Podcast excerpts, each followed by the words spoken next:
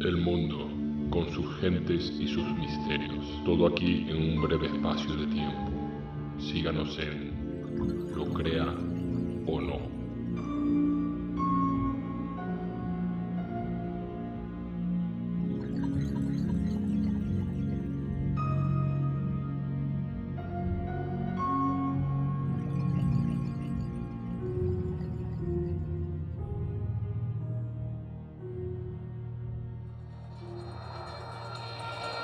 Las colecciones del Vaticano están distribuidas entre nueve museos, tesoros que los papas han reunido durante los últimos 500 años.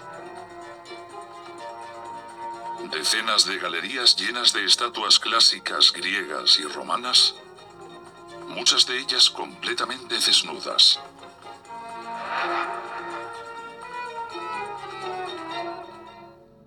Esta es la famosa estatua de Apolo de Belvedere, una de las primeras piezas de los museos vaticanos de la colección que inició el Papa Julio II. Queda claro que el Papa Julio II no tenía ningún problema en exhibir al dios olímpico en todo su esplendor. Quería recuperar los valores del arte clásico. Desnudos, cuerpos masculinos, perfección, la representación ideal. Ese era el objetivo del Renacimiento. La belleza del cuerpo humano no solo se podía observar en el arte clásico que el Papa coleccionaba, sino en el arte que él mismo encargaba crear en los primeros años del siglo XVI.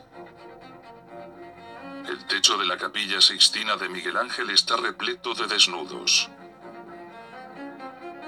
Si uno se fija en la representación que Miguel Ángel hizo de Adán y Eva, se observa una interesante yuxtaposición de la cara de Eva y los genitales de Adán. De hecho, si su cabeza se gira a 180 grados, la fruta prohibida ya no es solo la manzana.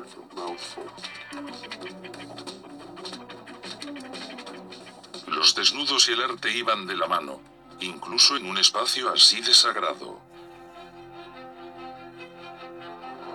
Pero no pasaría mucho tiempo hasta que se convirtiera en un problema. Veinte años después de pintar el techo, Miguel Ángel pintó el juicio final en la pared del altar de la capilla Sixtina. Incluso antes de estar acabado, ya escandalizaba a la gente.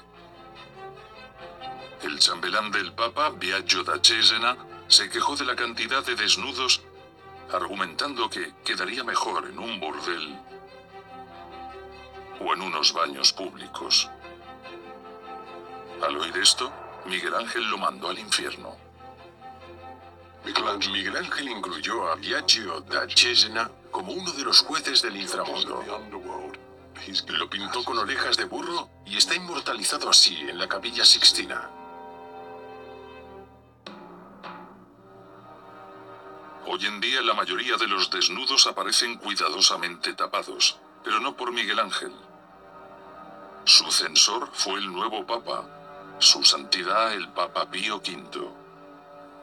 El Papa Pío V estaba tan ofendido por la indecencia de los genitales en el palacio papal que no podía soportar volver a verlos. ¿Qué le preocupaba? La supervivencia del catolicismo. Los tiempos estaban cambiando. Con la reforma protestante se reclamaba una iglesia más modesta. Y había cosas que eran inaceptables. Hubo una resolución oficial. No más desnudos en las artes visuales. Circula el famoso rumor de que en algún lugar del Vaticano hay un cajón lleno de penes que fueron arrancados una noche por el Papa Furioso con un cincel. Pero probablemente no sea cierto. Cuando una estatua se cae, cualquier parte que sobresalga es vulnerable. Puede que los papas no llegaran al punto de castrar a sus estatuas, pero sí que mandaron que las taparan.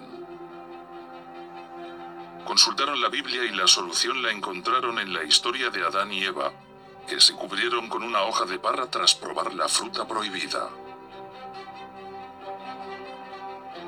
Esto, la campaña de censura de los desnudos del Vaticano fue conocida como la campaña de las hojas de parra.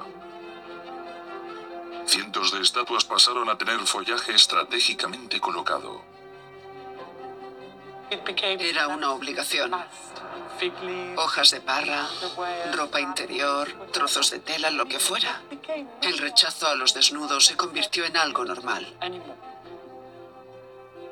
Una de las primeras víctimas de la campaña de las hojas de parra fue el juicio final de Miguel Ángel. Al poco de su muerte, el Papa ordenó tapar los indecentes desnudos.